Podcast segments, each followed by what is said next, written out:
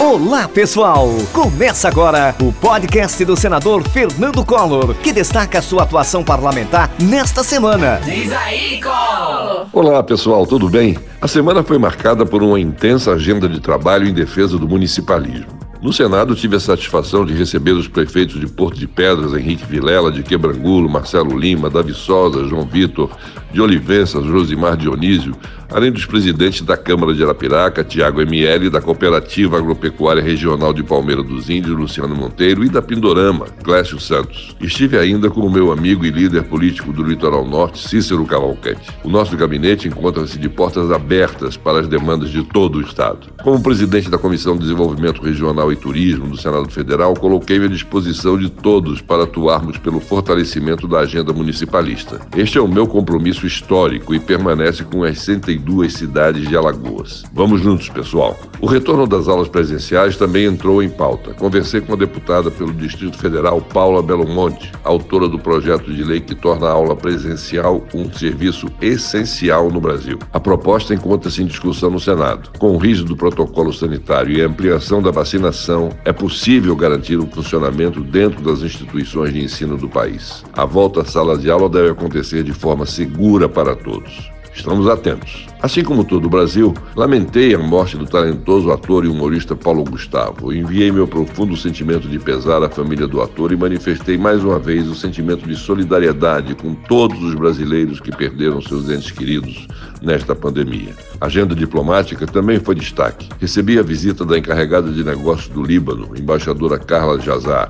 Na oportunidade, conversamos sobre a situação atual do Líbano e iniciativas de apoio do Brasil à recuperação desse país irmão. O Brasil acolhe a maior comunidade de ascendência libanesa do mundo. Celebrei o importante marco de um milhão de doses de vacinas enviadas a Lagoas. Com o fluxo permanente de doses distribuídas pelo Ministério da Saúde e o empenho dos servidores da saúde de cada cidade, o ritmo de vacinação em Alagoas avança. Vacinem-se, tomem as duas doses. Não há como pensar em retorno à normalidade sem a vacinação. Comemorei também a sanção do projeto de lei que cria o Programa Emergencial de Retomada do Setor de Eventos, o PERSE. Com meu voto sim, o Senado aprovou a isenção fiscal e o parcelamento dos tributos para compensar prejuízos da pandemia. Ainda estendemos até 31 de dezembro deste ano o Programa Emergencial de Acesso a Crédito para essas empresas. É uma ajuda necessária para um setor que tanto foi penalizado na pandemia. No TBT, relembrei que em 25 de setembro de 1990, em Nova York, nos Estados Unidos, fui homenageado com a maior honraria ofertada pela American Society,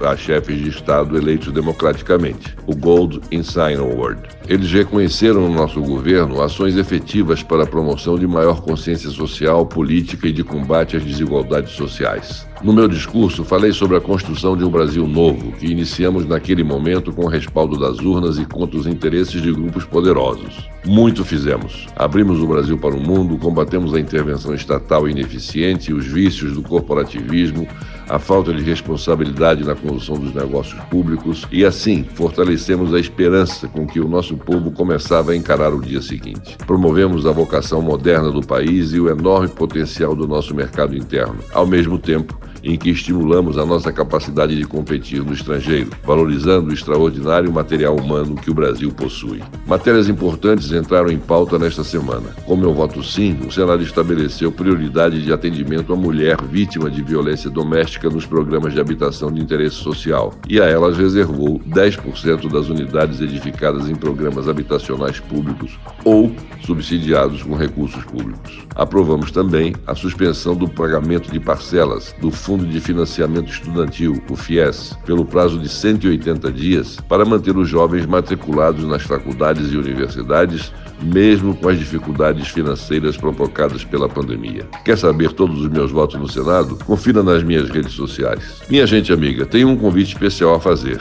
Na próxima segunda-feira, às 18 horas, terá início um importante ciclo de debates sobre os impactos da pandemia no setor de turismo, organizado pela Comissão de Desenvolvimento Regional e Turismo do Senado Federal, que tenho a honra, como vocês sabem, de presidir. Vamos discutir o cenário atual, desafios e soluções para os problemas enfrentados pelos diferentes segmentos do turismo no Brasil. O setor pede socorro.